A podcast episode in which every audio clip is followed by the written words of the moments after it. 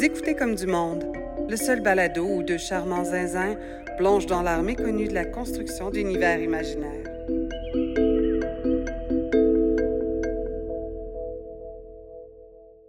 Salut Julien! Hey, salut! Comment ça va? Ça va super bien, toi? Oui, ça va. Euh, écoute, euh, on, on rentre-tu direct dans le sujet aujourd'hui?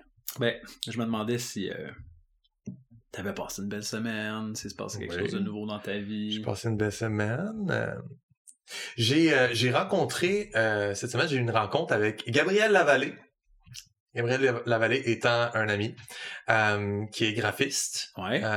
Puis, ça faisait longtemps que ça me trottait dans la tête parce que l'hiver dernier, j'ai développé, là, on va pas se le cacher, j'ai développé une police, comme une fonte pour ordinateur, de l'Iwanzek, de, du système d'écriture que je t'ai défini a une couple d'épisodes. Ouais, Irial étant le nom de la langue, ma, ma, mon idéolangue, euh, et, euh, et Liwanzek étant mon idéoscript, tu sais, Ok. le, le système d'écriture inventé. Puis je l'ai développé comme une fonte avec des glyphes reconnus par Word, par Excel, par n'importe quoi. C'était compliqué, c'est vraiment pas ma tasse de thé. Je suis pas un programmateur. Un programmeur, programmateur, c'est quelqu'un je sais qui fait hein. des festivals. Ouais, exactement. Mais je t'es pas programmateur je non suis plus. ni un ni l'autre, Ouais. puis ça paraît, je me mélange entre les deux. Euh, puis, fait que finalement, euh, j'ai fait ça. Euh, ça a pris euh, tout mon petit change euh, et beaucoup, euh, beaucoup de être assis à mon ordi en m'arrachant les cheveux puis en cultivant mon beurre de raie. Mais j'y suis arrivé. Une semaine d'ermite, genre une semaine, une, peu près une semaine, à juste vivre dans mon bureau puis essayer de comprendre comment ça marche ces cochonneries-là. Mais bon, j'étais très très fier de moi. Euh, le problème, c'est que c'était pas esthétiquement très beau. C'était juste, le système est là, il fonctionne, mais ça paraît, tu sais, les traits sont pas vraiment intéressants ou développés. Euh, fait que j'avais des gros défis, là. Pour que je suis sûr que ça intéresse ou qu'ils connaissent les polices Ben- ou la, la typographie, il fallait que je fasse des ligatures, des alternatives contextuelles, des, des affaires compliquées qui font que les lettres se mélangent les unes aux autres quand tu les écris une après l'autre. Puis est-ce que, parce que je me souviens, euh, quand on a regardé ton alpha syllabaire, il y a- tu me disais que euh, tes consonnes, non, tes syllabes, ça, sem- ça semblait euh, de, de haut en bas. Fait qu'est-ce que la, la fonte te permet Ouais. de, quand tu écris, euh, superposer deux caractères? Exactement. Ah, fait ouais. j'ai, j'ai des caractères qui agissent comme des glyphes de base. Fait que quand j'écris P, ça fait un, un, P qui est comme la lettre de base. Puis quand j'écris A après P, le A devient un A miniature qui monte sur le P. Euh, puis si j'écris A en solitaire, il fait pas ça. C'est un gros symbole. Si j'écris, si j'écris AP, là, c'est le P qui monte par-dessus le A. OK. Ce système-là, ça, ça, ça m'a fait, ça m'a donné mal à la tête. Ouais, ouais, ouais. C'était pas, c'est pas mon univers. Euh, je suis pas un gars qui fait ça d'habitude, mais c'est le propre de la démiurgie. C'est une pratique qui t'oblige à faire 10 millions d'autres pratiques un petit peu. Fait que tu sais, moi je me considère comme un, un peu un touche-à-tout, jack of all trades, euh, master of none. Ouais. Puis c'est ça. On dirait que le world building c'est fait pour moi parce que pendant une semaine je l'ai fait au bout. Je suis arrivé à quelque chose. Puis genre je serais pas capable de le refaire aujourd'hui. Genre je l'ai perdu cette information là. Je sais plus comment ça marche. Mais est-ce que, excuse-moi, je reviens encore là-dessus parce que ça me fascine. Est-ce que euh, je peux genre télécharger ta fonte, mettons, tu me l'envoyais, puis là, je dans Word, je peux écrire? En ce moment, oui, mais je ferai jamais ça. Justement parce que, et là je reviens à qu'est-ce qui s'est passé cette, cette Ouais. semaine, j'ai eu mon deuxième meeting avec Gab Lavallée. Euh, dans mon premier meeting, on a- j'y ai exposé le projet, j'y ai décrit le concept de cette fonte-là, puis il est reparti avec le de son bar, avec l'espèce de mission. Premièrement, c'est purement bénévole, il y avait juste le goût de travailler avec moi là-dessus. là. Fait que merci beaucoup, Gabriel. Euh, et il il parti avec la mission de revenir avec une version est- esthétiquement agréable. OK. Fait que je veux pas en ce moment comme publiciser la version boboche que j'ai faite. On va le faire un peu plus tard aujourd'hui. Étrangement, tu vas voir, dans la création que j'ai faite pour euh, cette semaine, il y a, il y a une euh, il y a, il y a- il y a une apparition de hum, de Liwanzek. Malheureusement, c'est dans ma fonte. C'est pas dans la nouvelle version qui, qui est à venir. OK. Mais, euh, mais Gabriel a fait un excellent travail et surtout, euh, c'est un travail qui est démiurgiquement intelligent parce que les questions que lui m'a posées, c'est OK, mais avec quel objet ils écrivent, tu sais? Je sais pas si tu te souviens, euh, On parlait de graver sur la pierre au début. puis- C'est ça. Ouais. Mais cette réflexion-là, moi, je l'ai eu grâce à Gabriel qui me posait ces questions-là. Puis j'étais comme, c'est vrai, j'ai pas pensé à ça. Fait que c'est un, un truc écrit avec un roseau, euh, avec de l'encre, un roseau qui est coupé en biseau. Fait que là, on a fait des tests en prenant un roseau coupé en biseau et de l'encre. Moi, c'est pas moi qui l'ai fait, c'est lui qui l'a fait de son bord. Mais il a, il a vu un peu c'est quoi les formes que ça ferait, euh, les, les caractères, tu sais, la graisse change euh, du caractère euh, au fur et à mesure que tu passes ton euh, ta plume dans un sens ou dans l'autre. Tu sais, Mhm. Des fois, ça devient plus gras, des fois, ça devient moins gras. Ouais, ouais. Mais si tu le fais de façon artificielle, ça donne un peu n'importe quoi. Mais là, lui est allé manuellement avant, après ça, de le reproduire dans, dans euh, euh, Illustrator. Wow. Euh, fait que, euh, J'ai vraiment hâte de voir ça. ouais, je suis vraiment, vraiment euh, content de ce que ça a donné. Fait que ça, c'est mon, mon évolution de la semaine euh, Mm. sur, sur mon, mon idéoscript. Ouais. C'est ça. Belle évolution. Hâte de voir la suite. Ouais, je te le montrerai quand, quand je vais avoir cette version-là. Aujourd'hui, on va, on va jeter un coup d'œil à l'ancienne version, malheureusement. OK, en deuxième partie. Mais en première partie, Ouais, euh, je t'ai proposé quelque chose à lire. oui. Euh, Pourquoi t'as choisi ça? Ouais, c'est une bonne question. Il y, avait une intention derrière. En fait, euh, ce que je t'ai fait lire, c'est une nouvelle qui est dans les, les nouvelles peut-être les plus significatives de, de ce personnage-là, qui est Conan. Conan le Cimérien ou Conan le Barbare. là. Mhm. Euh, ceux qui connaissent peut-être moins la partie littéraire, c'est euh, c'est le film avec Arnold Schwarzenegger qui a une super grosse épée. là. Tu m'as proposé ça, puis j'ai fait OK, on va lire une histoire, mais j'ai jamais vu ce film-là. Ben, c'est intéressant parce que le film, c'est quoi? C'est les années 80? Ouais. Là, je parle à travers mon chapeau, je l'ai pas sous les yeux, mais... Puis euh, Conan, c'est un personnage qui a été inventé dans les années 30. C'est qu'il y a quand même une grosse différence entre euh, ce qui était à la mode dans les années 80 puis ce que le public voulait avoir quand il allait au cinéma versus ce qu'on lisait dans les années 30. Mhm. Mais la vraie raison pourquoi j'ai choisi ça, c'est parce que euh, on a parlé déjà à plusieurs reprises du Seigneur des Anneaux. Oui. Puis de l'importance que le Seigneur des Anneaux a eu dans, dans, dans toute l'écriture euh, du fantasy, mettons. Ouais. Puis Conan, ben c'est une œuvre pré-Tolkien, Ben pré, oui. euh, 20 Seigneur ans des plus Anneaux. tôt. Ouais. Fait que ça, c'est quelque chose qui, qui, qui, qui, nous sort de ce qu'on est habitué de voir, qui est des elfes, des nains, des, euh, de, de, de, de cette quête-là d'un personnage qui, est en continu sur trois livres, tu sais. Euh, comment l'auteur de, Conan, Robert E. euh, Robert E. Howard, comment il, vou- il voulait voir ces histoires-là, comment c'était quoi son objectif, c'était de présenter des histoires comme s'il était un peu décousu. On peut pas clairement établir l'ordre chronologique dans lequel ces aventures-là sont arrivées, mais ils mettent toujours en vedette le même personnage. OK. Ouais, c'est un format purement épisodique, avec Ouais. juste un personnage, on connaît son caractère, on connaît, mais les, les époques sont pas C'est définies. ça. Ton euh, James Bond. Euh, ouais, exact. Ouais, ben oui. C'est un archétype, on travaille avec, mais on sait pas quand il se passe quoi. À part pour la saga de Daniel Craig, ils ont voulu établir une temporalité, mais avant ça, il n'y a jamais eu de temporalité. T'as raison. Puis on peut établir peut-être avec les, les modes La vestimentaires, la technologie. Ouais, mais ça, ça parle plus de la production Ouais, ouais, que De, de la diégèse. Mais euh, les histoires sont, sont dans le désordre, puis souvent c'est des histoires très courtes. Là. Euh, euh, Howard écrivait surtout des nouvelles. Puis là, j'ai choisi La Tour de l'éléphant, OK. qui est selon, selon ce qui est recommandé en ligne par des experts, là, qui est comme si tu veux lire une nouvelle pour te mettre dans le bain de Conan, c'est Commencez par ça. commencer par La Tour de l'éléphant. Ouais. Euh, ouais, Mais- fait que euh, veux-tu nous faire peut-être une petite. C'est sorti en quelle année exactement? J'ai dit les années 30. Euh, mais- 1933, Ouais. en mars, Oh. ça faisait partie de la euh, d'un d'un magazine, un magazine de nouvelles, comme recueil de nouvelles, mais de plusieurs auteurs, qui s'appelait Weird Tales. Euh, je ne connais pas Weird Tales. J'imagine que c'était quelque chose qui existait, mais est-ce que c'était obscur ou est-ce que c'était le magazine avec lequel tu veux publier? Je sais pas. Ah, c'est intéressant, on reviendra là-dessus sur le Est-ce que ça l'a rendu connu ou c'en est une qui est tombée dans les oubliettes puis c'est un autre dans six ans qui le rendra connu? Je suis pas certain que c'est la première euh, traduction. Ce que je sais, c'est quand même intéressant, puis là, cette histoire-là, je, vous- je vous la raconte de mémoire. Ce que je sais, c'est que euh, ces histoires ont pas tant pogné que ça.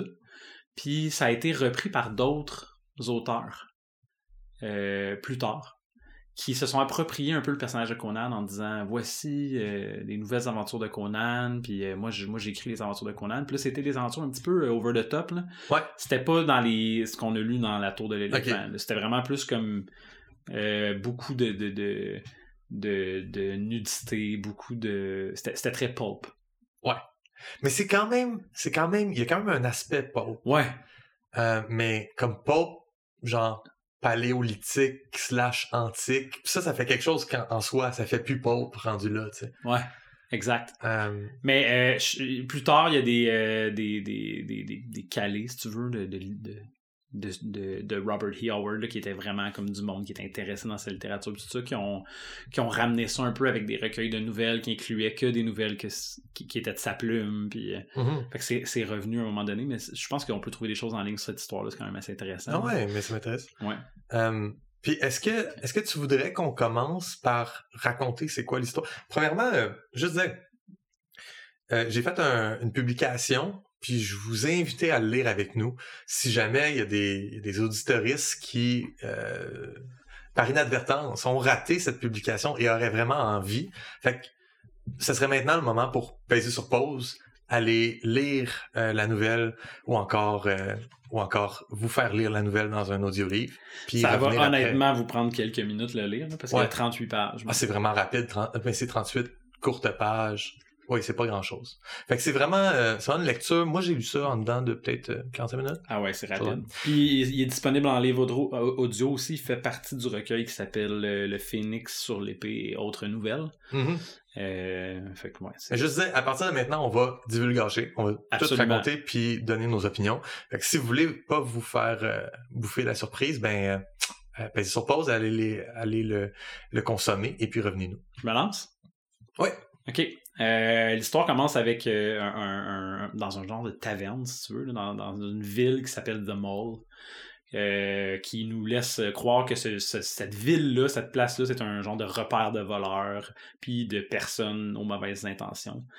Euh, et euh, on entend un, voleur qui se vante de, faire comme du trafic humain, puis il finit par dire Ah, on serait prêt à payer n'importe quelle richesse pour une des femmes que je peux voler.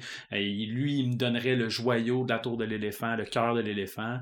Puis là, au moment où il parle de ça, un homme euh, très baraqué, un colosse, là, un beam, qui met sa main sur le, le voleur, puis qui dit là, Tu parles de la tour de l'éléphant, c'est quoi la tour de l'éléphant Puis là, rapidement, moi, connaissant qu'un peu la réputation de Conan, je me suis dit, Ah, c'est sûr que c'est Conan, ce gars-là, mais pas- il est pas vraiment nommé à ce moment-là encore. Mhm.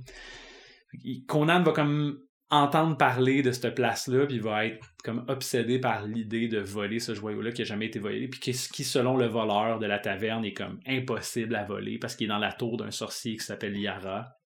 Puis cette tour-là, même les plus grands voleurs euh, euh, de, cette ville-là n'ont pas été capables de, le dérober. Euh, Conan va essayer d'aller voler ce, joyau-là, va rencontrer un autre voleur sur le chemin, puis va comme se mettre en équipe avec lui. Le voleur lui propose de faire l'ascension de la tour puis d'entrer par le sommet, puisque toutes les gardes sont euh, à la base de la tour. Puis euh, Conan va découvrir dans sa descente de la tour que, euh, en fait, le cœur. Je dis la fin, je veux juste dire la fin comme ça. Ben oui, on, est, on est dans une section euh, spoiler. Donc, il va découvrir que le cœur de l'éléphant, ce joyau-là, c'est en fait un- une sorte d'artefact magique, puis que la tour de l'éléphant s'appelle comme ça parce que Yara a enfermé un être qui a l'air de venir d'une autre planète ou d'une autre dimension. En tout cas, il est clairement pas de ce monde-ci. Même Ouais. pour eux qui sont dans une époque indéfinie qu'on comprend pas avec des peuples qu'on connaît pas, ça a l'air à les dépasser. là. Ouais. Puis euh, Conan va euh, prendre en pitié cet, être-là qui, est clair- qui est clairement emprisonné par le sorcier Qui est Yara, en souffrance. Qui, est en souffrance, qui est torturé de façon quotidienne en échange de pouvoir. On, on- on apprend que c'est la source du pouvoir de Yara, puis c'est comme ça qu'il est devenu si puissant. Euh, va s'allier avec la créature, puis la créature va comme lui offrir une, une façon, un plan de, de- de détruire Yara. Euh, Conan va accepter. Puis euh, ensemble, ils vont quand même facilement tuer Yara, ou plutôt l'enfermer dans le joyau. Ouais. Puis euh, la tour va s'effondrer. Euh, et Conan en ressort les, les mains vides après avoir vécu cette, cette expérience-là. Puis la, la créature a de l'air de quoi? La créature a l'air d'un éléphant. un vrai éléphant? Non, c'est comme un, un, un- un humanoïde avec une tête d'éléphant, puis comme un- c'est comme un genre de... de- il, y a, il y a aussi des aspects, il me semble, qui sont comme... euh, comme si c'était une statue ou comme Ouais. s'il était robotique, là. Puis il y a des ailes. Ouais, il y a des ailes. Puis il s'appelle Yoga of Yag, mais il se fait aussi appeler Yag Kosha. Il y Ouais. a comme deux noms. Déjà, j'avais, j'ai des opinions sur donner deux noms à un personnage dans une nouvelle de 37 pages. Genre comme, pourquoi il y a deux noms? Euh, mais, ouais, euh, ben, on pourrait peut-être justement... tomber en, en mode critique. Ouais, je, Mais je pense que tu as fait un très bon résumé. Merci beaucoup. Julien. J'ai Euh, sauté quelques bouts pour ceux qui ne l'ont pas encore lu. Je pense que ça vaut quand même la peine. T'as sauté des euh, fun and games un peu, puis des périls euh, qui arrivent sur le chemin. euh, Ouais, c'est correct de sauter ça. Je pense que c'est t'as trouvé le squelette. C'est vraiment un, un truc comme de, de, de cap et d'épée. là. Il va y Ouais. avoir comme des bons affrontements euh, entre Conan et les, les différents gardiens de la tour, les pièges. Il va les surmonter avec des façons inventives. Euh, Les, les différents gardiens aussi sont clairement euh, propulsés par la magie. C'est pas juste des, des gardes avec un CB. Ben, il y a des, des lions. Il y a des lions, il y a- mais tu sais, il y a tout, tout, tout plein de, de choses que tu as l'impression que c'est. Moi, en tout cas, j'ai pas eu l'impression que c'était juste un lion. Non. J'ai l'impression que le lion, il est commandé et gouverné par la pierre de Yara, Ouais, ouais, ouais, ouais, ouais, ouais. Fait que euh, c'est ça, tu sais, le- c'est ça qui fait que la tour est imprenable. C'est la, la magie du sorcier Mhm. à l'intérieur de la tour.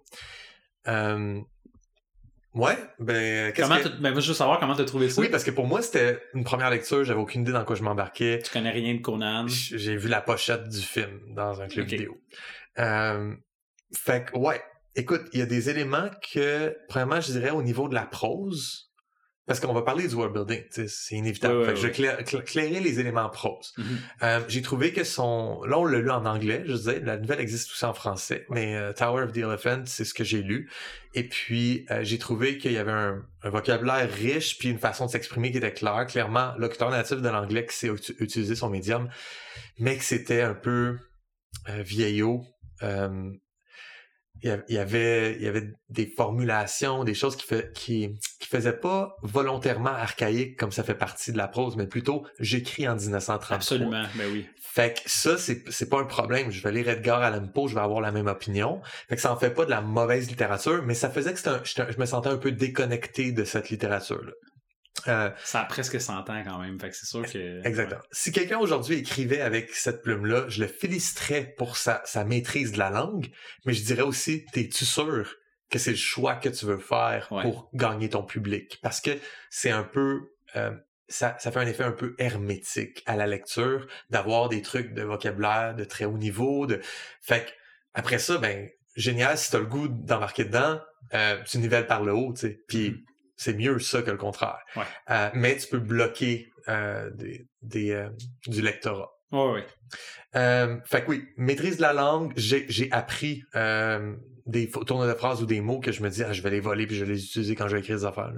Euh, fait que son, le genre qu'il a choisi ou dans lequel il, il travaille, c'est hot, je trouve, parce que justement, c'est de la fantasy qui est non elfique. Puis j'aime ça, voir ça. Ça me rappelle vraiment un personnage de...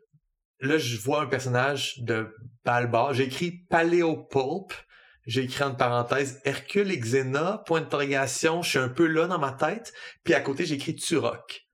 Ah ouais, hein? Fait que genre, j'avais ces, ces personnages-là qui sont c'est plus barbares, plus grand que nature, que, tu sais, l'archétype du barbare, puis qui devrait définir c'est quoi un barbare. Mais hein? Fait que j'ai l'impression que ça l'a fait, là, parce que Ben. si je te dis, nomme-moi un, le barbare, tu vas dire Conan. Conan, tu sais. Ben, même la classe de Donjon Dragon barbare est clairement basée là-dessus, sur plein de. Ouais, parce qu'il part en rage.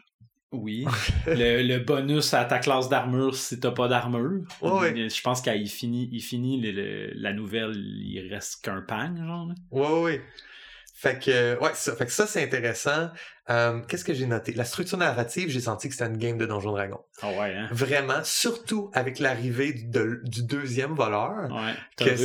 Là, je suis comme, OK, là, il vient d'arriver autour de la table, faut le présenter à l'autre personnage, faut qu'ils se disent qu'ils ont le même objectif pour qu'ils fitent ensemble puis qu'ils partent en mission. Ouais, parce que c'est complètement invraisemblable que les deux arrivent au même moment à la tour.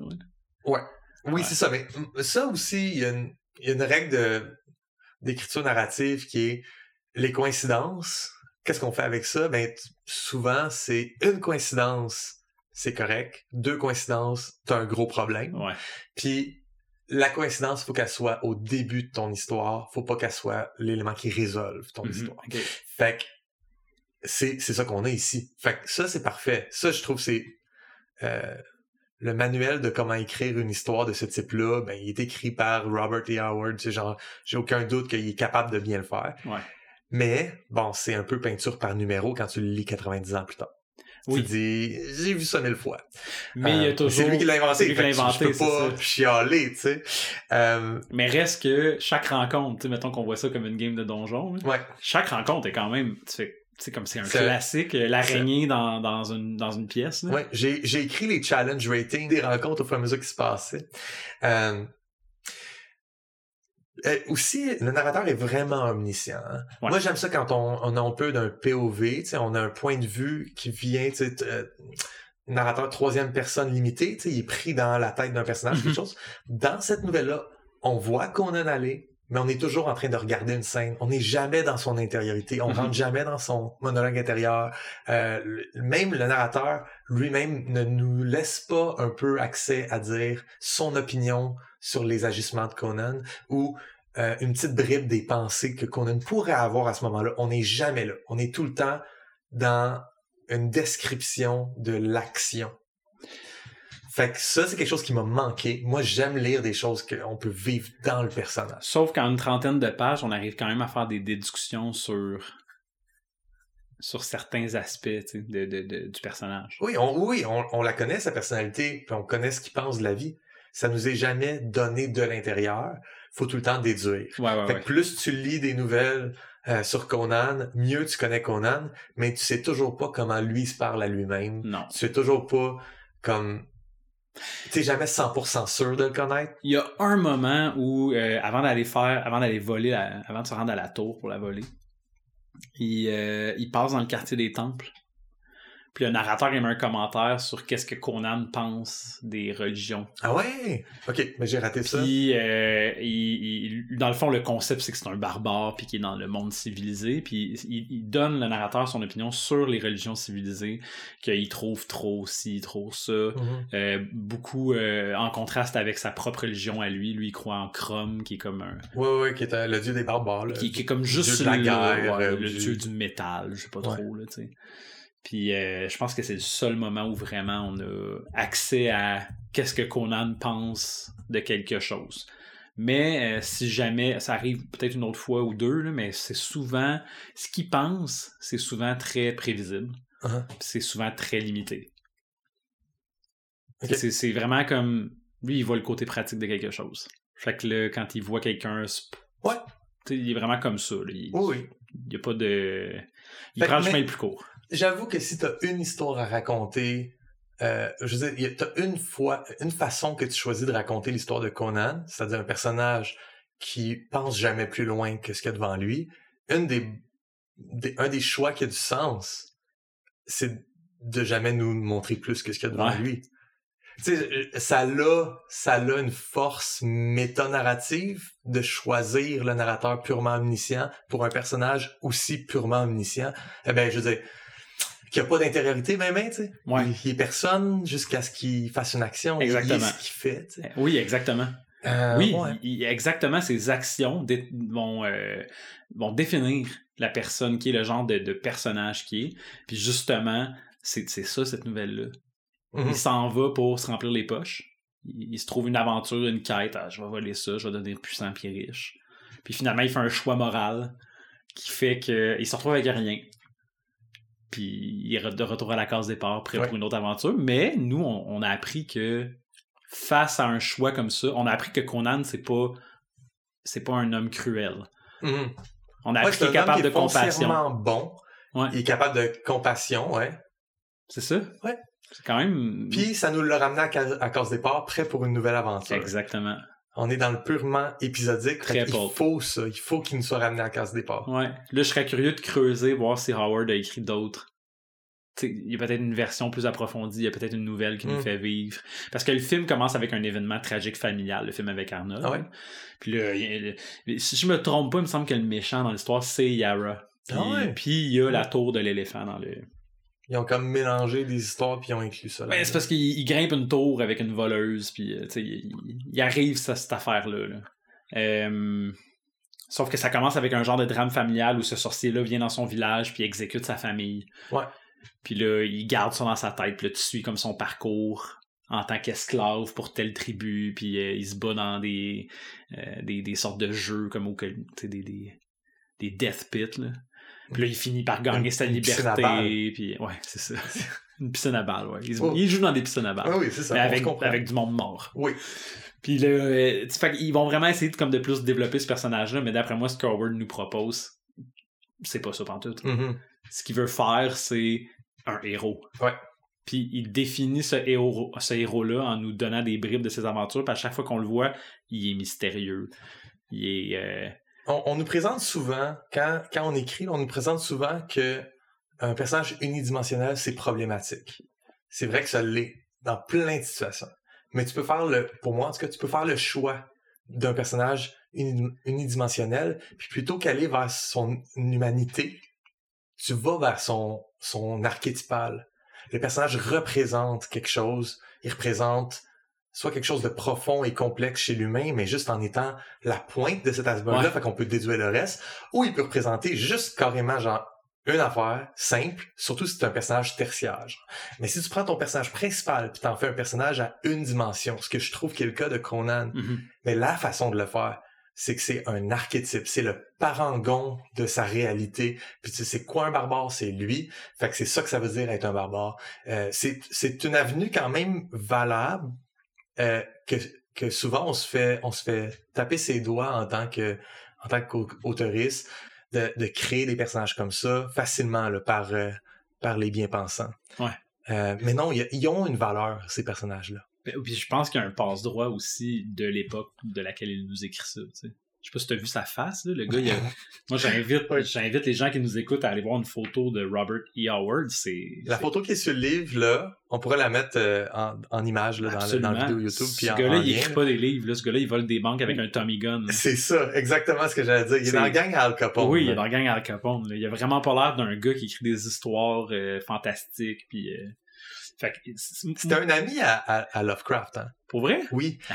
Puis ça a été... Dès que j'ai fini de lire la nouvelle, j'ai écrit sur Google Robert euh, Irvin Howard, Lovecraft, Friends, pour tout de suite trouver les liens puis leur amitié. Parce que on, la fin, là, on va en La parler. fin là. est Lovecraftienne. mais mais c'est de l'horreur cosmique Ouais. pure et dure. là. le nom qu'il a choisi pour le, Oui. la, l'entité. là. Ah oui, c'est comme ça sonne comme Yog Sothoth Ouais, ou. Nyarlathotep ou je sais pas quoi. Là.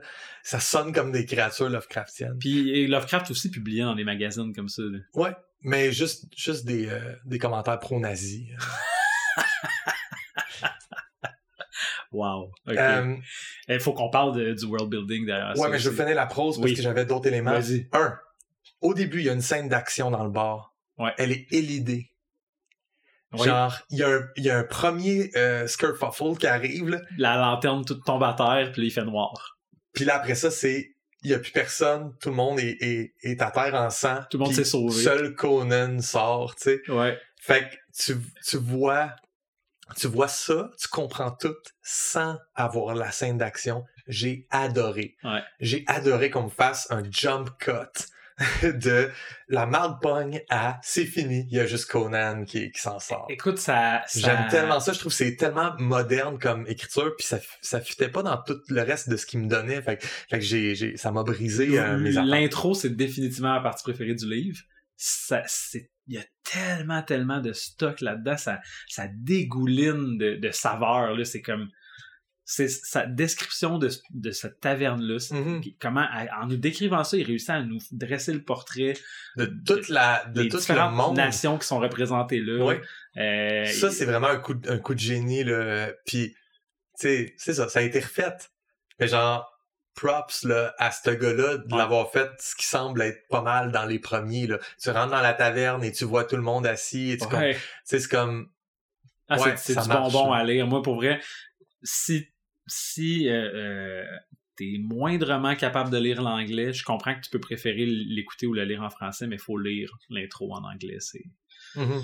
c'est vraiment, vraiment un masterclass sur comment juste comme setter ton histoire. C'est sûr que c'est cliché aujourd'hui de, de dire ton histoire Ouais. commence dans une taverne. Mais- tout, mais... Puis il y a un autre élément aussi qui m'a surpris dans son écriture, c'est il a tué euh, il a tué Taurus. Fait que le Taurus, le, l'autre Ouais. voleur. Ouais, il se fait, il, il se fait piquer par une par l'araignée. Ouais, mais c'est pas tant la manière de sa mort que tu sais, je dire pas tant la méthode de sa mort que la manière de sa mort. Il est mort de façon subite, abrupte, en deux phrases. Ouais. Fait que ça, j'ai adoré ça. Qui nous le tue avec aucune cérémonie. Après nous avoir vanté à quel point il était bon, agile dans ses mouvements, préparé. Il y avait full de personnes Ouais. personnalité aussi, puis ça faisait comme Dynamic Duo. Il était avec Conan, puis lui, il est tellement genre euh, bon parleur. Puis Exact. fait que là, tu fais comme ah, ok, ça va être ça le duo pendant toute ma nouvelle. Non, mais sept pages plus tard, eh, Ouais. il passe au cash. Ouais. Puis il passe au cash à- avec aucun respect du narrateur, là.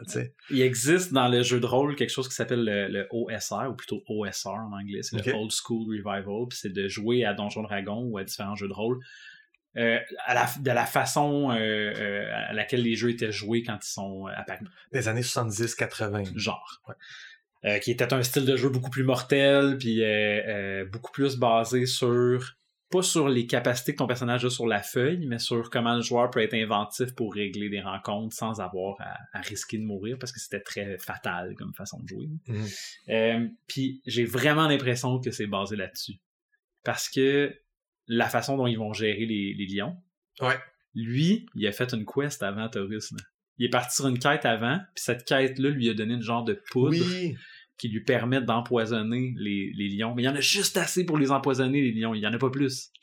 il peut pas l'utiliser sur un deuxième Ou monstre. sur un garde. Non. Ou, non. Puis là, c'est comme ça qu'il gère cette affaire-là. Comment ils vont rentrer dans la tour? Ben, il y a un grappin. Il a son gra- Son grappin est fait avec des cheveux de je sais pas quelle sorte de sorcière. là. Il l'explique encore. Oh, son- oui. Là, il- Rapunzel. il grimpe euh, cette tour-là. Fait qu'ils viennent de franchir comme un deuxième obstacle.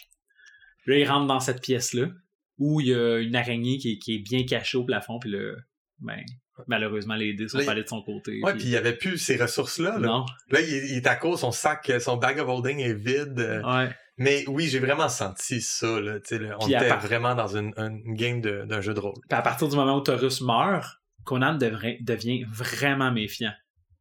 Il descend vers la prochaine pièce, euh, en sachant pas quelle sorte de piège va l'attendre. Il est Mhm. nerveux. Euh, il, il- est pas. C'est pas nécessairement un personnage invincible. C'est un personnage qui a beaucoup d'instinct. Puis à partir du moment où il arrive cette affaire-là, ça aurait été Conan qui serait mort s'il était entré en premier. là. Ouais. Là, à partir du moment où ça s'est arrivé, c'est comme si ses sens fauves s'étaient mis en marche. Puis là, il, il était très prudent, Ouais, très une méfiant. à l'affût. là. Ouais. Moi, ça, j'ai trouvé ça euh, du bonbon. Pour Ouais. vrai, là, euh, je l'ai lu deux fois. Je relirai une, trois fois- une troisième fois sans problème. Euh, je me suis justement noté des trucs par rapport au world building de ce que tu t'as dit. Là, la, la poudre qui souffle, euh, le bloodstone, il y avait un lotus noir. Il y avait comme des éléments. La poudre, c'est de la poudre de lotus noir. C'est ça, la poudre de lotus noir. Fait que il y avait des éléments comme ça qui font partie comme... Je sais pas si on peut appeler ça du novum en fantasy. là. C'est le même que les gens appellent ça du- dans- en science-fiction. Tous les, tous les éléments inventés qui appartiennent à ton world building, euh, des objets, là, carrément. oui. Ça s'appelle du novum. Euh, c'est un mot que j'ai seulement entendu dans les sphères de science-fiction, puis jamais dans les sphères de, de, de fantasy. Mais je pense qu'on on, on peut donner ce nom-là là, à tout hasard comme ça. Euh, mais c'est des, des, des éléments world building. Tu sais? Fait Comme, comme le, quand il décrit sa corde. Ouais. Je, je pense que c'est des cheveux de femmes qui sont en deuil. Il y a comme quelque chose pas. de même, là, de comme c'est mystique. Cette Ouais. corde-là, elle soutient le poids de Conan puis de Taurus parce qu'elle est faite avec ça. Ouais, ouais. Euh, mais euh, écoute, j'ai l'impression que le lotus noir, euh, c'est c'est une plante qui existe. Oui, non? oui, c'est pas, c'est pas ça, c'est que c'est des, des... Peut-être que ça existe, mais son poison, là, la poudre comme telle, est-ce qu'elle, elle existe? Puis si oui, ben, elle est inspirée de notre monde, c'est cool, sinon elle est créée, créée de toutes pièces, mais elle fait partie de, de je sais pas comment dire ça, de l'inventaire qu'on Ouais. on doit avoir en tête. Ouais, ouais. C'est pour, pour vivre la nouvelle. Euh, Est-ce que ça existe ou non? Euh, Ben moi, ça me, sort juste, ouais, ça me sort la carte de Magic, Black Lotus. Ben oui, une carte classique à Magic the Gathering. Ouais, fait que, écoute, peut-être que c'est une plante qui existe pas en tant que telle ou qui, qui existe sous une autre forme, parce que je sais que dans son énumération des différents états, c'est un homme qui fait son époque, l'âge hyperboréen, là, Ouais. est, est quand même c'est comme de la pseudo-histoire. Là. Euh, il, y a- il y a Atlantide là-dedans. Oui, c'est ça. euh, il parle des Pictes un moment donné. Il- Euh, les Pictes, ça m'a surpris, justement, j'ai noté, parce que, les Pictes, c'est un, un- un peuple qui a existé pour vrai. Exact. Tandis que les Atlantidéens, pas tant. En tout cas, j'ai hâte d'en rencontrer un. Ben, il, est un peu reconnu pour ça. Il est reconnu pour avoir, pour aller chercher un peu dans, dans ce qu'aujourd'hui on trouve quétaine, sais, de Ouais. penser qu'il y a une cité sous, sous- sous la mer. Puis Ouais, euh, il- lui, il va chercher. C'est vraiment ça. C'est comme. il rassemble tous ces mythes-là. C'est comme tous les mythes à un pré- pré-bibliques, si tu Ouais, veux. là. Puis là, il les met comme toutes dans, dans cet âge-là. Fait que je, je serais pas surpris que beaucoup de ces choses sont ancrées dans, dans ces, ces genres de cultures-là. Puis il y a même, euh, il parle de, de l'Orient à un moment donné, là, puis tu comprends que c'est asiatique, son Orient aussi. Ouais. Fait que son C'est monde, vraiment dans notre monde, c'est juste à une époque in- indescriptible. C'est impossible de la, placer dans une ligne de temps. Ouais. Puis l'esthétique du film que je retiens, moi, c'est que euh, je l'ai écouté récemment le film. Là. Puis t'as vraiment un, un genre de- d'environnement Mad Max-esque. Tu sais, les wastelands. Là. Ouais. C'est vraiment comme ça. C'est un monde fait pour le monde tough. Puis euh, ça va pas bien. là. Il y a beaucoup de choses qui se passent. Tu peux, tu peux te faire attraper en, en voyageant d'une ville à l'autre, puis euh, tu, tu deviens un esclave. Ou, fait que c'est comme un monde qui est comme super dangereux. Fait que c'est un, un monde qui est fait pour Conan. Exactement. C'est les souliers de bois, c'est pas les Oui. pantoufles de soie. C'est ça, ouais. Euh, ouais, je comprends, mais c'est c'est un choix aussi qui est important à faire, ça. Ça va être qui ton personnage principal versus c'est quoi le monde que tu choisis de créer? Pour, Le- pour que ton personnage évolue dedans. Ouais, parce que le- ce monde-là va être le, le berceau de ton personnage, ça va aussi être son tombeau. Fait à travers quoi tu vas le, le faire, tu sais, il va falloir qu'il affronte le monde euh, dans son histoire. Fait que c'est quoi ce monde-là?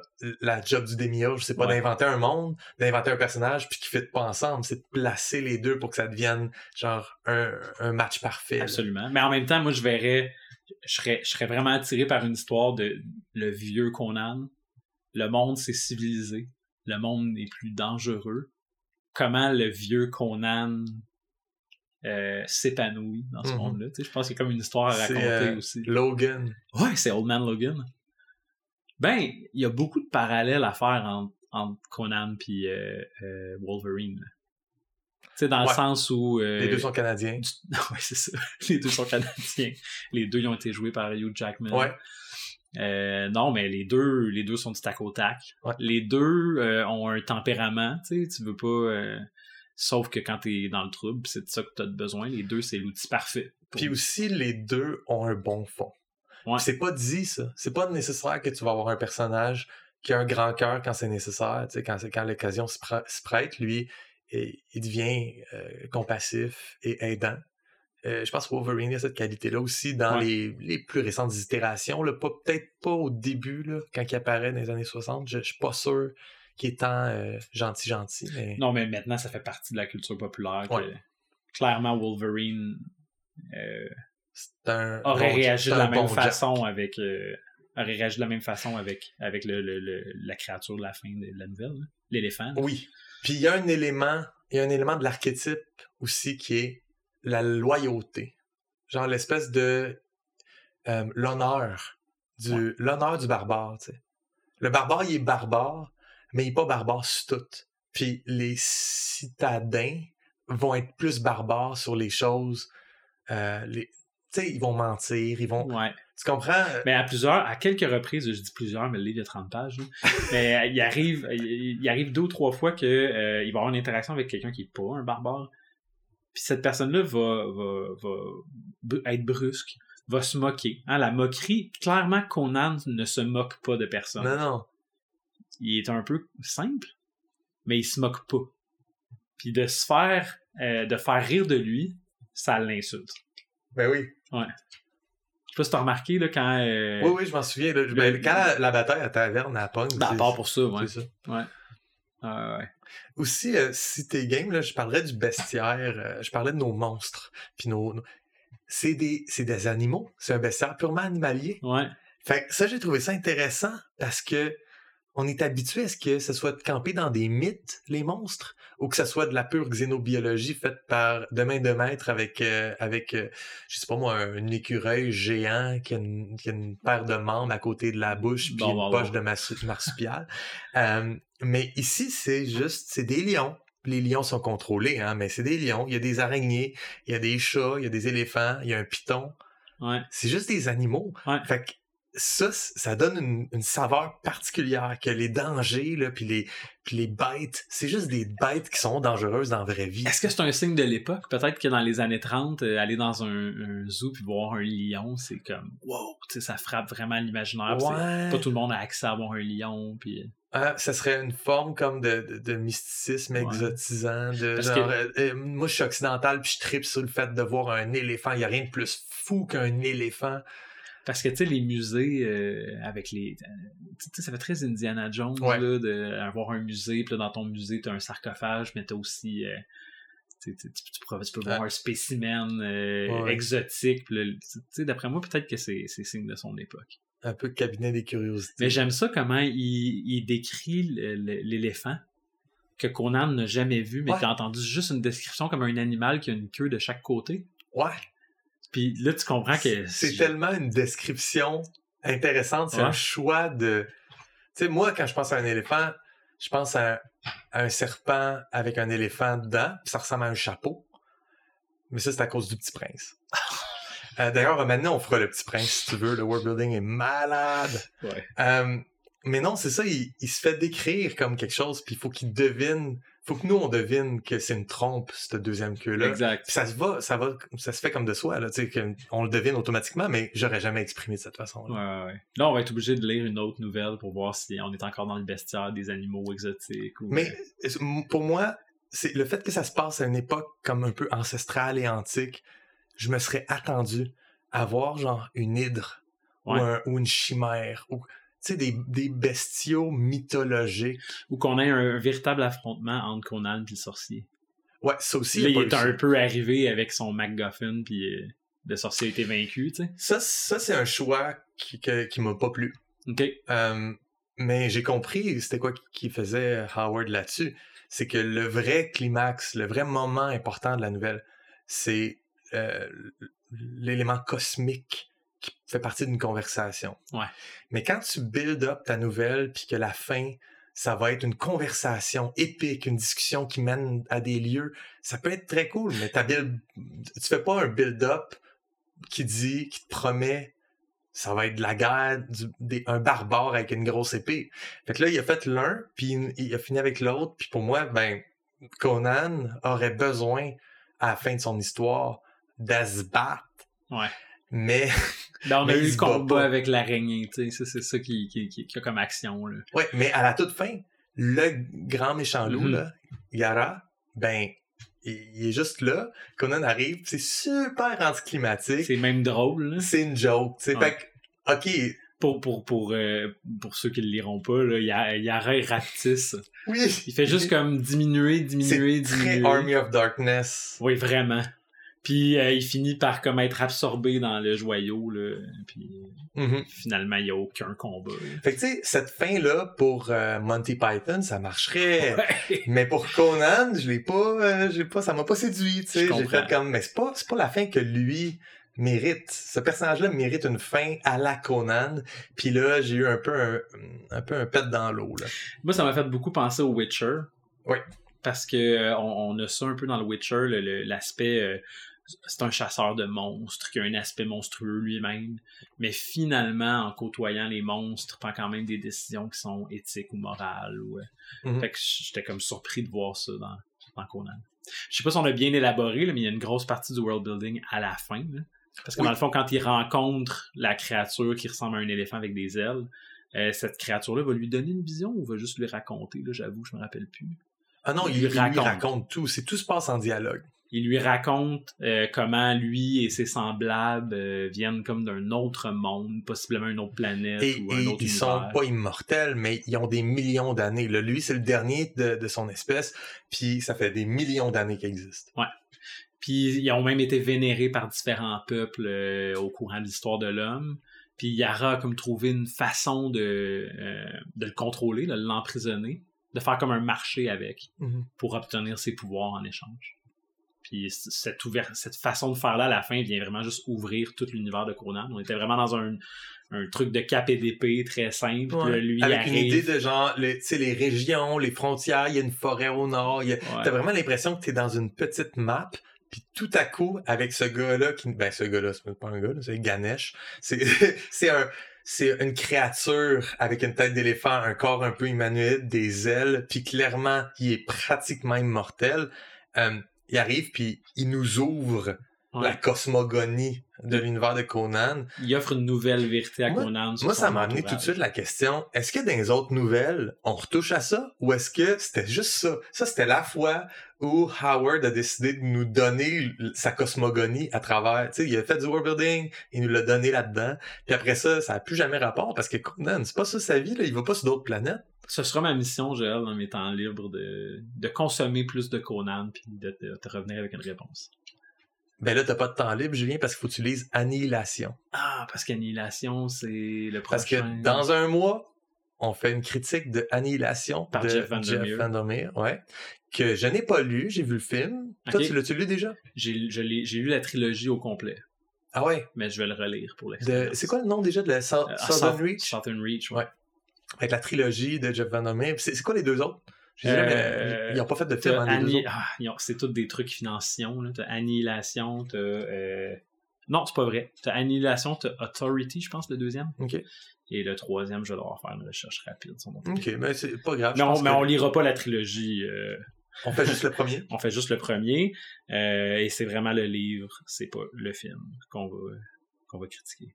Ouais, fait que ça c'est le projet euh, pour les gens qui voudraient lire avec nous dans un mois, euh, mardi, le I don't know. Euh, Ah, ça, laisse-moi c'est non plus. laisse-moi regarder un calendrier, mais la, la réponse est juste là à côté de Ben, en moi. attendant, je peux te dire que le dernier livre de la trilogie s'appelle Acceptance. Ok. Euh, tous d'excellents livres. Donc, moi, j'invite euh, les gens intéressés à, à essayer de le lire avec nous, euh, Annihilation, pour arriver préparé, parce qu'évidemment, euh, Mardi le 23 octobre. mardi le 23 octobre, on va divulgacher Annihilation à souhait. Yes. Puis euh, au pire, vous pouvez juste regarder le film, puis il va y avoir de quoi pour vous aussi là-dedans. Absolument. Euh, puis pour ce qui est de Tower of the Elephant, premièrement, je voudrais dire, c'est bon, lisez-le, c'est juste 37 pages, ça vaut la peine.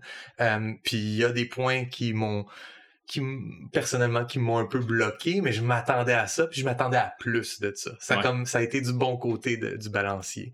Euh, aussi, je trouve ça cool d'avoir un, un, un- un personnage principal qui est inculte de son, de son, euh, de sa démiurgie euh, qui l'entoure Ouais, ouais, sais, vraiment purement en termes de comment livrer le world building qu'on fait en tant que créateur, créa- créatrice. Il est On- même borderline inintéressé. Oh, il s'en fout, là. Ouais. Fait que, tu sais, tout est devant lui.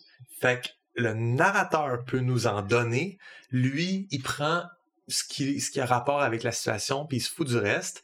Fait qu'on a vraiment un système de livraison de la démiurgie euh, à travers le personnage, puis ce qu'il rencontre. Puis ça va jamais plus loin que ça. Fait que ça, j'ai j'ai trouvé qu'il y avait une leçon à apprendre de cette nouvelle-là en termes de, de démiurge qui essaie de créer une œuvre littéraire, cinématographique, une BD, un jeu. Peu importe c'est quoi que tu crées, il faut que tu penses à comment tu vas l'amener au public. Ben, ce, ce système-là d'avoir un personnage principal qui n'est pas dans dans l'aspect démiurgique de son propre monde, ça, ça nous fait un bon euh, un rasoir de cam naturel, parce que tu ne gardes que ce qui a du sens pour ton histoire que tu es en train de raconter. Fait que tu sais, c'est- ça aide à couper dans le gras puis pas souffrir d'une démiurgite. Ben, en fait, même qu'on dirait que le narrateur est, est au courant, ben, il est au courant, mais on dirait que le narrateur capitalise là-dessus, parce que je sais pas si tu te souviens, à peu près la seule information qu'on apprend des, euh, des Amoriens, qui sont comme euh, les, les habitants du, de, de, de la ville où ils se trouvent. C'est des pas fins, C'est des pas fins. un peu sorciers. Euh, ouais, puis des, des excellents voleurs. Ah oui, Euh, puis c'est un homme de Cotte, je pense, le voleur. Il vient de Cotte, si je me trompe pas. Puis là, ils disent comme ah, euh, c'est les meilleurs voleurs. Puis, fait on dirait que même ce qui est important, c'est la gradation d'à quel, d'à quel point t'es un bon voleur. tu c'est ça que le narrateur met, met en évidence. C'est une valeur dans l'âge hyperboréen d'être tu d'être bon à voler. Là. Ouais, ah oui, ça, c'est ça. ça C'est- c'est- définit si t'es une bonne personne ou non. Exact. Ouais. Ouais, ouais, ouais. Cool. Ouais, j'espère, euh, j'espère que ça donne le goût à le lire, euh, de le lire à certaines personnes. C'est quand même Conan, tu sais, on... Moi, ça m'intéressait zéro Ouais, avant ça. que tu me dises on lit Conan, puis je sais pas si tu te rappelles, mais je t'ai répondu Julien, je t'aime et je fais ça pour toi et tes beaux yeux parce que je m'en contre tabarouage. En fait, même qu'on dirait que ça devient un incontournable, tu sais. Ouais. Mais là, je peux comprendre, mais je vais t'avouer, je vais pas lire plein d'autres nouvelles non, de non, lui. Puis si jamais un jour on se donne pour mission d'en lire une autre, ça va me faire plaisir. Mhm. Mais de mon propre chef, dans mon temps libre, c'est pas vers ça que je vais aller. Euh, je suis super content par contre d'y avoir touché, puis d'avoir. C'est important, tu sais, de de butiner puis de voir c'est quoi qui s'est fait. Puis ça, c'est comme un élément fondateur euh, de la démiurgie. là. Ouais, c'est comme un arbre aussi, Conan, là, il y a un jeu, euh, il y a un jeu en ligne, il y a un jeu de rôle, il y a des films, il y a des bandes dessinées, il y a des, c'est une, méga franchise en tant que telle. On salue tous les fans finis de Conan, les Conan Heads. Ouais. Les Conheads, non. Con- Les Con-. Non, c'est Conehead. Le pire, c'est que des Dan fois, il y a des... Aykroyd était un fan fini de Conan. Ah oui, Conehead, ouais. Ah, Bon, bon, ouais, bon, Hey. bon flash. Hey, ça fait plaisir. Mais Euh, euh, ouais, il arrive plein de situations où il y a plein de monde qui se retrouve dans un palais des congrès, genre, puis ils se disent Ah, je vais être avec plein de monde qui aime Conan le barbare, puis finalement, c'est un, congrès de gens qui aiment Conan, Ah ouais, Conan O'Brien? Conan O'Brien. Ouais. Ok. Elle était meilleure la tienne. Écoute, on va, on va pas trier, là, on va toutes les garder. Euh, moi, je veux juste euh, dire merci, c'est fini. Annihilation prochaine fois. Ouais. Puis là, on fait quoi? Euh, là, tu vas, Oui. euh, tu vas nous faire la lecture d'un de tes textes Yes. pour euh, ton world building de Gavin. C'est vrai, parce que là, c'est plus une affaire visuelle, fait faut vraiment que je fasse de la lecture. Oui. Puis moi, je vais réagir à ton texte par la suite.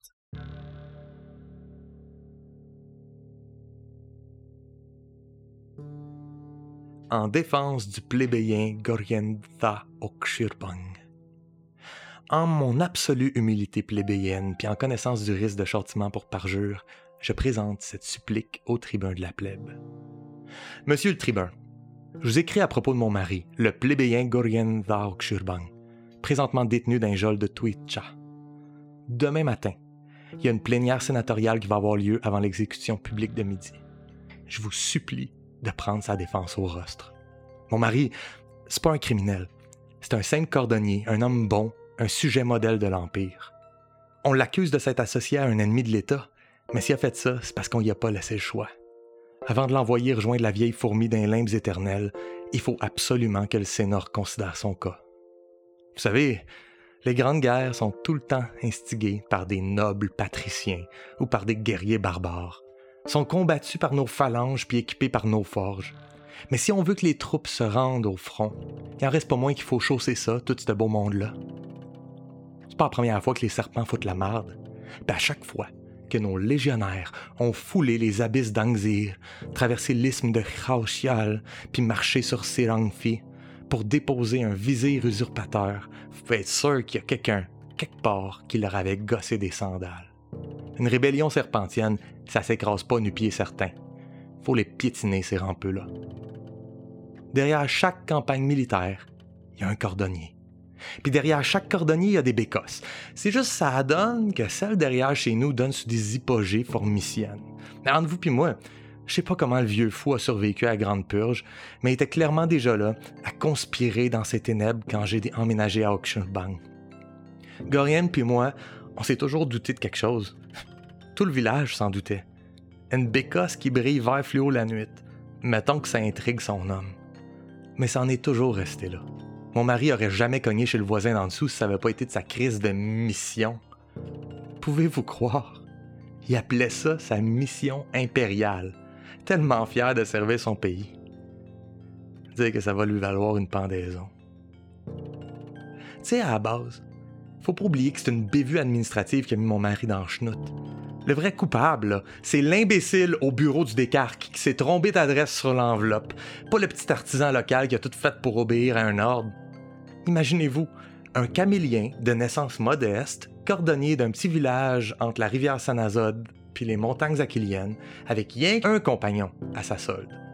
Il reçoit du jour au lendemain un avis de réquisition impériale ordonnant la production de 230 000 sandales en cuir de chevreau. Puis on lui demande non seulement de les tanner puis de les coudre, mais aussi de les adapter aux troupes. Je sais pas si vous comprenez le travail que ça représente, mais mettons que c'est loin d'être une simple histoire de pointure. Mon mari se connaît en masse en sandales caméliennes, mais là, il fallait que ses créations soient adaptées aux légionnaires corviens, formiciens, chéloniens, suiniens, psittaciens, puis fongiens. Aux esclaves blatiens aussi, sans compter tous les officiers. Un shit show. Son deadline? Un an. Je vous invite à faire le calcul. 230 000 paires disparates en 125 jours. En se refusant même un seul congé et en permettant pas plus à son employé, ça veut dire 1840 paires à produire par jour. 1840. À deux. Puis, soyons wild. Imaginons que Gorien engage tout le village pour faire la job. Il reste quand même un problème majeur. L'approvisionnement. Les bergers qu'ils fournissent habituellement en peau caprine peuvent pas se permettre de décimer leurs troupeaux sans avoir l'assurance que les jarrets vont trouver leur chemin jusqu'à l'étal du boucher. Puis, ils sont pas contraints par un ordre impérial, eux autres. Ils peuvent toujours refuser de coopérer puis tourner leur business vers un acheteur qui va pas les ruiner. Non. Mon pauvre Gorien s'est retrouvé dans une impasse. Il n'y a rien qui pouvait le sauver. Rien de légal, en tout cas. Mais bon, on avait un voisin d'en dessous. Une vieille fourmi ermite, vestige d'une ère révolue où la sorcellerie formicienne est encore légale. Gorien avait-tu vraiment le choix? C'était les petits tours de passe-passe ou le nœud coulant? Ok, oui, il a fait appel au service d'un éphétique. Mais vous auriez fait quoi, vous, monsieur? Hein? On aurait tout fait comme lui. Puis c'est-tu vraiment si grave que ça? Un peu de sorcellerie pour permettre à nos légions de supplanter l'ennemi sans se péter une cheville. C'est pas comme s'ils ressuscitaient Denumio le démonologiste pour restaurer les cathédrales souterraines puis redonner les règnes de l'Empire aux formiciens quand même. Le gars, c'est juste fait faire une petite multiplication des sandales. Ça nous a permis de reprendre le contrôle ces astis rampeux. Il mérite une médaille, à boire. Pas potence. Mais non. Par une nuit calme d'automne, la police militaire débarque dans ma chambre à coucher. Tabasse mon mari en sang. Lève la main sur moi, fait peur aux enfants, poignarde le chien puis met le feu à Bécosse. Le soleil se levait quand j'ai fini par éteindre les flammes. Le jardin y avait passé. Là, je me retrouve tout seul avec trois bouches à nourrir, pas de jardin, pas de revenus. Hey, gloire à l'Empire, Chris. Je sais qu'il n'y a aucune chance que mon Gorien me revienne. Faire appel au service d'un pratiquant des Orbani, c'est de la haute trahison. Mais je vous demande de recommander qu'il soit plutôt condamné à des travaux forcés, une sentence que les sénateurs pourraient juger est à mesure de son crime. Merci d'avance. Mircha Vamosas cacheté par le bureau du tribun et l'Urmurd, J2, S1, M4, A4, L2, C20, R de Sieb. Traduit de l'Irial par le journaux.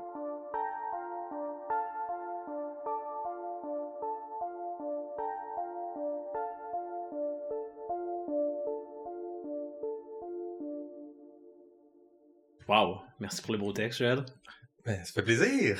C'est excellent. Est-ce que Comment on procède? Est-ce que tu as des questions pour moi? Ben, je vais faire comme, comme toi t'as fait avec mes textes. Euh, je, vais, je vais noter mes commentaires, puis euh, si tu veux m'orienter après, tu, tu iras. OK. D'abord, euh, moi, ce qui me jette à terre, c'est, ben, c'est sûr, toi, tu as une langue qui est inventée, elle, est, elle, existe depuis longtemps. on s'en est parlé, hein, je t'ai parlé, moi, de ma difficulté à nommer mes, mes, mes, personnages, mes civilisations, mes lieux. mais les noms de tes personnages sont vraiment, vraiment bons. Très ah ouais? ben oui, j'adore ça. Gorienda, Oxurban. la sonorité, t'as La sonorité, oui, je trouve, je trouve que. Euh, ben, étant donné que c'est ta langue, puis ta façon de prononcer, puis ta façon d'écrire, ben, ça, ça donne des choses que je peux pas vraiment dire. Ah oui, ça, c'est clairement telle langue qui a modifié un petit peu. Ouais. Mais pas juste tes noms, euh, pas, pas, juste tes, tes, noms propres, mais aussi les. T'as une énumération de races mm-hmm. euh, à un moment donné, puis c'est tout des. Tu sais, je sais que c'est juste une adaptation, puis une c'est des mots qui, qui, existent, ils sont là, mais je sais pas. Psitacien, ça existe-tu? Non. Euh, ouais, les, les, euh, les, espèces, là. Ouais. on a déjà tablé, là, c'est des, des animaux anthropomorphes. Ah, absolument, oui. Fait que psitacien, c'est tiré du taxon latin pour les psittacidés ou les psittacinés, je sais pas, qui, qui est comme, l'ordre des perroquets. Ah oui, ok. Mais je finis tous ces, ces noms d'espèces-là en, en yin, qui est pas un truc, mettons, dans les, les mots latins pour parler euh, des animaux. Fait que ça finit jamais en yin, nécessairement. C'est tout le temps genre félidé, féliné ou les félins. Mais moi, je dirais les féliniens, tu sais. Euh, pour parler de cette espèce-là. Ouais. OK. Mais tu n'utiliserais pas ce genre de, d'étymologie-là pour. Euh, ou, cette façon d'écrire-là plutôt. Pour. Tu l'as pas pour le, chien, mettons, dans l'histoire. Qui est vraiment un animal de compagnie, c'est un chien. Un chien, c'est un chien. C'est pas un calicien ou un. Non, c'est ça. Puis s'il y avait une race, tu sais, ça serait sûrement les, les canidiens ou quelque chose comme ça, sais. Y en a-tu? On sait pas, en tout cas, c'est pas nommé ici. Non, c'est ça, mais moi, c'est ça que j'ai trouvé quand même intéressant, c'est que t'en as qui sont humanoïdes, puis qui font partie de l'Empire, puis que c'est des créatures qui ont, bon, doté de pensée, de parole, de, de, de libre, euh, euh, libre euh, arbitre. Puis t'as un chien, qui est juste un chien. Puis t'as, est-ce que les, les bergers, les peaux caprines, c'est aussi des peaux qui sont tirées de bétail? C'est de la chèvre. Fait que l'ordre des, des, différentes races sentientes dans ton univers, euh, c'est certaines, si tu veux, t'as, certaines, un nombre de catégories prédéterminées, t'as un nombre d'espèces prédéterminées, mais il existe aussi un ordre animal, comme mm-hmm. on a, il y a des oiseaux, il y a... Ouais, puis j'ai pas travaillé beaucoup, là, comme la xénozoologie, euh, inventer des monstres, des choses comme ça. Euh, pour l'instant, ma règle zéro, c'est tous les animaux qui existent sur notre planète existent là-bas. Puis je pourrais m'amuser à dire qu'il y a des animaux différents. Euh, pas nécessairement des animaux qui sont d'un grand intérêt. Dans, dans un texte, si je dis ben il existe une libellule qui a de l'air de ça, ben c'est correct, c'est une libellule qui a de l'air de ça, mais c'est quand même rien qu'une libellule. C'est juste qu'elle n'existe pas dans notre monde à nous. je suis pas en train d'inventer euh, un goulot volant. Mais c'est euh, pas le focus de ton histoire non plus. Non, pas du tout. Puis tu sais, on a déjà de la job à comprendre l'univers avec les sentients. Fait que ce que j'ai, c'est comme tu dis, c'est une, une classe de, de sentients, d'humanoïdes. C'est juste que c'est des évolutions à partir d'autres choses que, euh, que le singe, tu sais. Ouais, puis e, est-ce que tu as une. Euh, puis là, en même temps, comme on a fait pour mes textes, t'es pas obligé de répondre, tu peux me dire ça s'en vient, tu vas voir. Mm-hmm.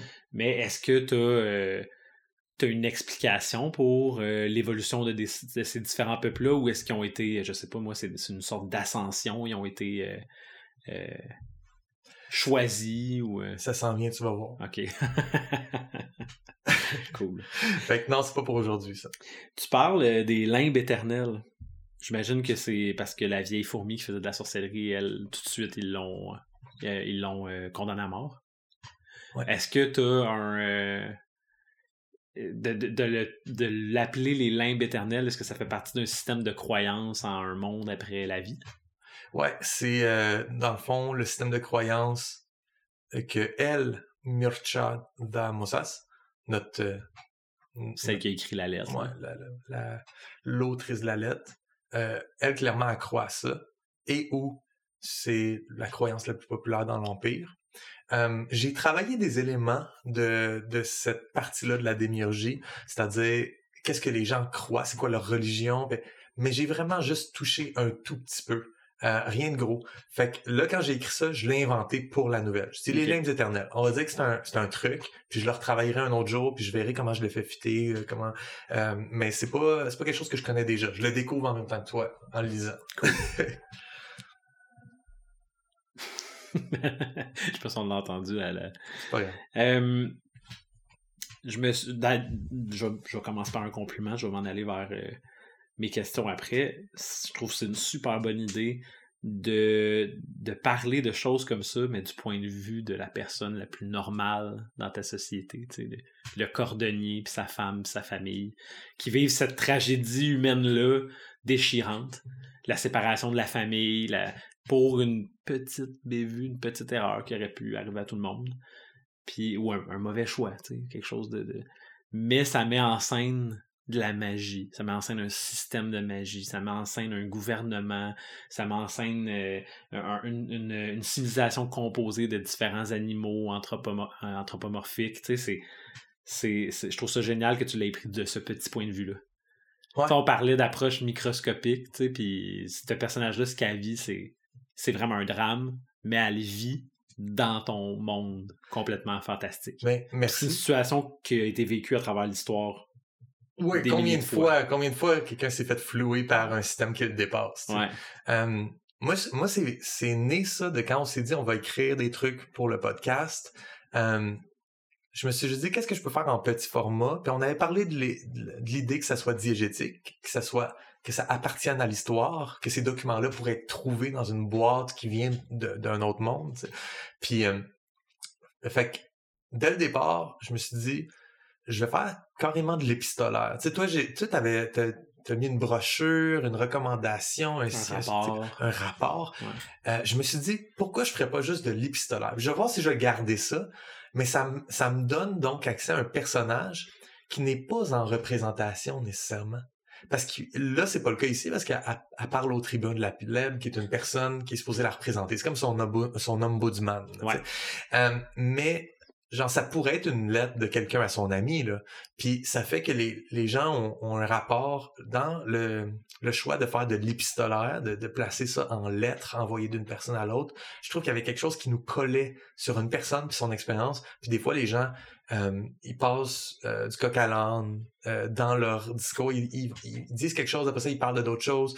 Puis ça peut être bien ça peut être bien important pour eux, ou ça pourrait être juste une lettre qui dit Ah, puis dans le temps des fêtes, tu vas-tu passer à la maison. Fait que je me suis dit, en faisant l'épistolaire, je vais pouvoir toucher à tout ce qui est proche de la plèbe. Puis on dirait que c'est là que je veux qu'on se situe. On veut, je veux pas qu'on sente qu'on est avec les forces euh, armées ou avec le, le, gouvernement. Je veux qu'on se sente avec la plèbe. Fait que mais j'ai commencé, j'ai pensé à un cordonnier, puis je suis allé parler. Mais tu les mets quand même bien en scène, les soldats, puis les, les enjeux euh, euh, conflictuels, les, les, euh, les, serpents qui font une révolution. Les... Mm-hmm. C'est qu'on arrive quand même à, comprendre ce que tu as fait dans ta démiurgie à travers les yeux de. à travers l'expérience de, de, cette femme de cordonnière-là. de cordonnier, pardon.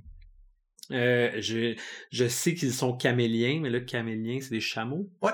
Ah ouais, ok. C'est des gens chameaux dans un petit village entre le désert puis les montagnes, sur le bord de la rivière qui sépare l'un puis l'autre. Fait que ils sont comme à l'orée de la civilisation parce que le peuple des chameaux, pour moi, habite le désert central du continent avant tout.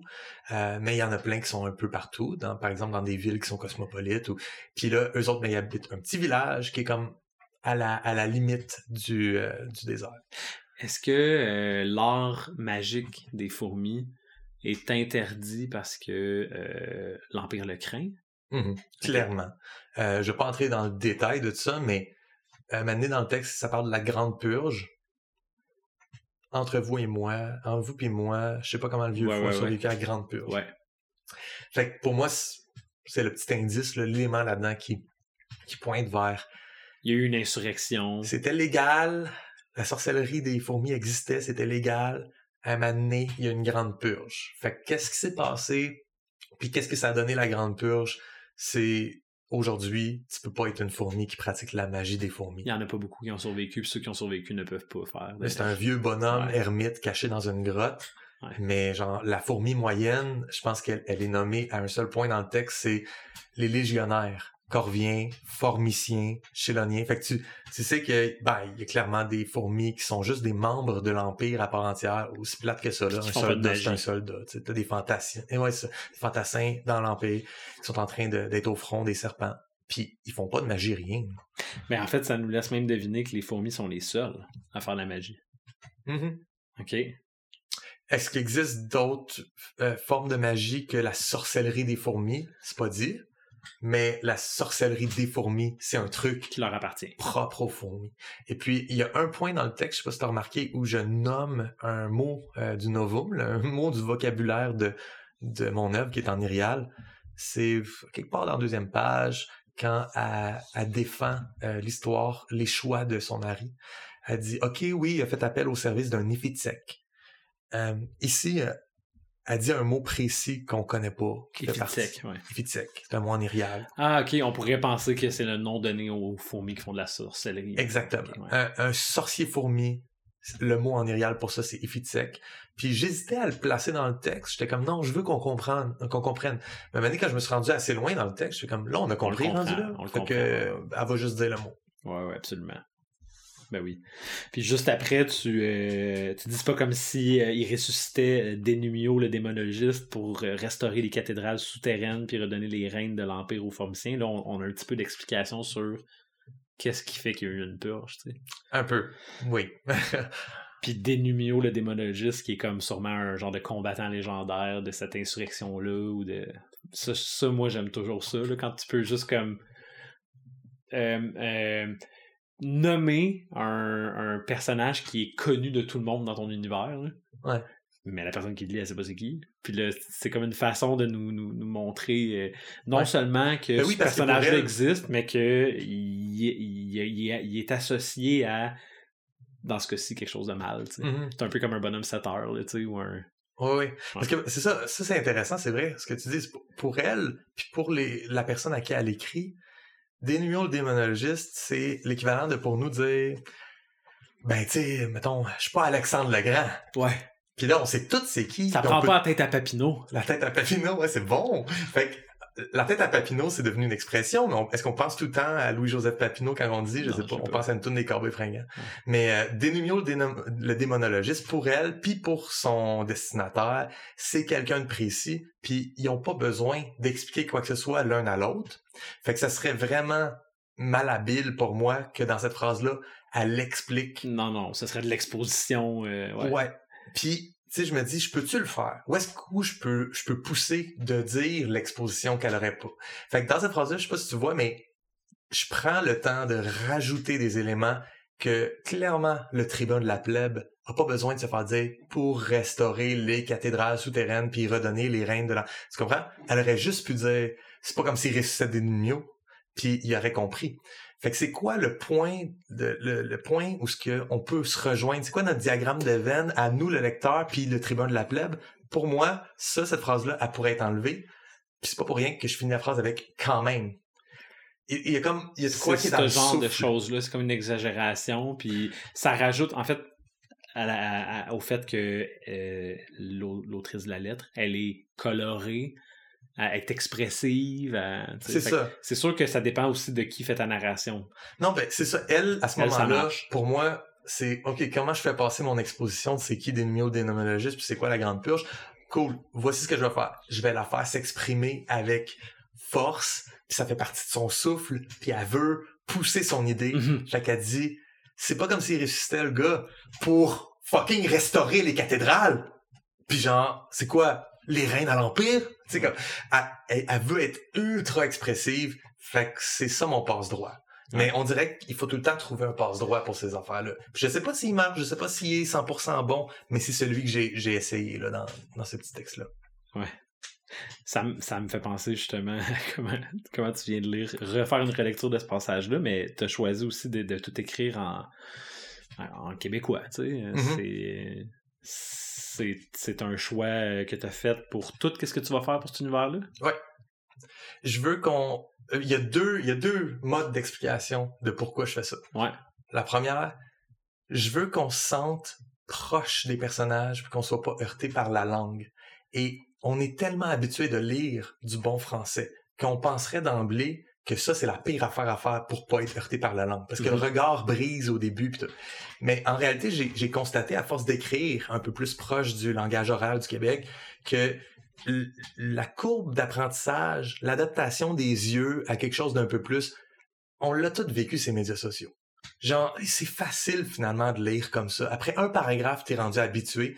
Puis là, t'es rendu avec le personnage dans son émotion. Toi, en tant que lecteur, lectrice québécois, québécoise, tu peux être dans la peau d'une camélienne agadine euh, pas mal plus facilement que si je te faisais un texte qui est écrit comme comme Molière ou, Absolument. ou- ou même ou même un texte comme euh, qui est écrit comme un roman fantasy en français Ouais. normal. Ouais, ouais. Fait que c'est un choix que j'ai fait. Ça, c'est une des explications. La deuxième explication, elle est, euh, elle, est interne à, à mon projet. C'est que pour moi, le personnage euh, qui invente le monde, existe. J'ai un personnage qui s'appelle le Journaux. Qui est le, héros de ton roman Paraître. C'est ça. Il y a un roman à paraître en février. Furet Masala. Allez tous l'acheter. Février 2024. Euh, mais oui, c'est ça. Le journaux, c'est le personnage principal de mes histoires autofictives, un peu sur ma vie. C'est un démiurge amateur. Lui, il écrit puis il s'exprime uniquement qu'en québécois. Ouais. Fait que quand lui, il fait, il fait une traduction de l'Irial, c'est-à-dire il invente son monde puis il écrit son monde, mais il écrit pas directement dans la langue du monde parce que ce serait illisible à son public. Fait qu'il traduit en québécois. Il traduit de la même façon qu'il raconte toutes ses autres histoires. Donc, c'est pas traduit au français, c'est traduit au, français québécois dialectal. Puis, euh, c'est ça. C'est un choix qui s'exprime pour moi par ça. Euh, quand j'ai commencé à l'écrire, euh, mettons au début début, j'écrivais en, en bon français classique. Puis ça a duré cinq minutes de j'écris pour le podcast. Puis je vais no way que j'écris de même. Mhm. Je vais y aller keb, bien keb. Ouais, ouais, ouais, ouais. Ah ouais, absolument. Ça doit être surtout plus facile aussi. là. C'est comme ça qu'on c'est comme ça qu'on parle, c'est comme ça qu'on réfléchit, c'est comme ça qu'on. Ouais. Mm. Mhm. On a des on a des réflexes des fois de de littéraire, de grande littérature Ouais. quand on écrit en bon français qu'on n'aura jamais si on fait juste raconter une histoire à notre chum.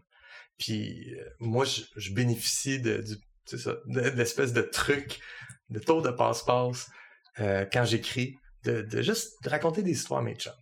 Après ça, est-ce que je le fais bien? Je pense qu'il y a toujours matière à, évoluer cet art-là, d'écrire d'une façon très orale, très. mais tu sais, ça fait trois ans que j'écris comme ça, fait que j'ai trouvé comme mes, mes plis. Euh, J'espère juste que c'est pas des faux plis. J'ai un dernier commentaire. Oui. Question. Quoi? Euh, J2, S1, M4, A4, L2, C20, R de Sieb. C'est-tu jour 2, semaine 1, mois 4, année 4? Oui. Ok. L L, puis C, euh, c'est pas grave, tu peux pas savoir. Mais oui, effectivement, c'est en français. C'est Ok. pas genre des lettres qui représentent des choses bizarres ou un code. C'est juste le, la façon d'écrire la date. Nous, des fois, on écrit en chiffres la Mhm. date, on va écrire euh, je ouais. sais pas, 12, 01, 3, do- ouais, ouais. 23. Puis on sait que c'est le, le 12 mars 2023. Ouais, exact. Fait que là, ici, c'est le deuxième jour. C'est pas que le jour a pas de nom. Il y a un nom en irial. Mais ça, c'est la façon technique d'écrire une date. Ok. Euh, L2, c'est le deuxième lustre du 20e cycle. Fait qu'ils ont un système de datation euh, à Gadin. Puis ça, c'est, ça correspond à leur système de datation. On pourra rentrer là-dedans un moment donné. Ouais. Un moment donné. Euh, aussi, d'ailleurs, je sais pas si t'as remarqué l'année. A4. Non. Euh, L'air de Sieb. non, non, non. Dans le texte. Son Euh. deadline, un an. Oui, ok. Je vous invite à faire le calcul. 230 000 paires en 125 jours. Ah, j'ai complètement loupé ça. Fait qu'un an, 125 jours. Un an correspond pas à un an pour nous. Puis leur système de datation ne correspond pas à notre système. Parce qu'on a une orbite plus rapprochée du Soleil ou plus rapide ou... on, on en parlera. on va avoir un épisode à mener sur, euh, sur Ouais, euh, ouais, l'ast- ouais. l'astronomie. Euh, Génial. on va aller là, c'est sûr, dans le développement d'un calendrier. Un autre, j'ai passé une autre semaine à m'amener dans mon beurre de raie à faire un calendrier puis des mouvements d'astres célestes. je je t'invite à m'amener à faire de même. On, on ira là-dessus un moment donné. ok. Ben, c'est tout pour aujourd'hui. Mais oui, c'est tout pour aujourd'hui. On a fait le tour, je pense. Merci. euh, Ben, ce fut un plaisir. Ça fait un plaisir. Bonne semaine, Joël. Bonne semaine. À la semaine prochaine, Julien. Comme du monde, un balado signé Joël Martin et Julien Lefort. Écrivez-nous au comme du monde podcast@gmail.com.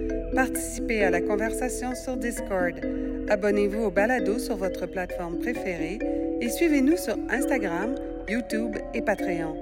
Tous les liens sont dans la description. Merci d'avoir écouté Comme du monde.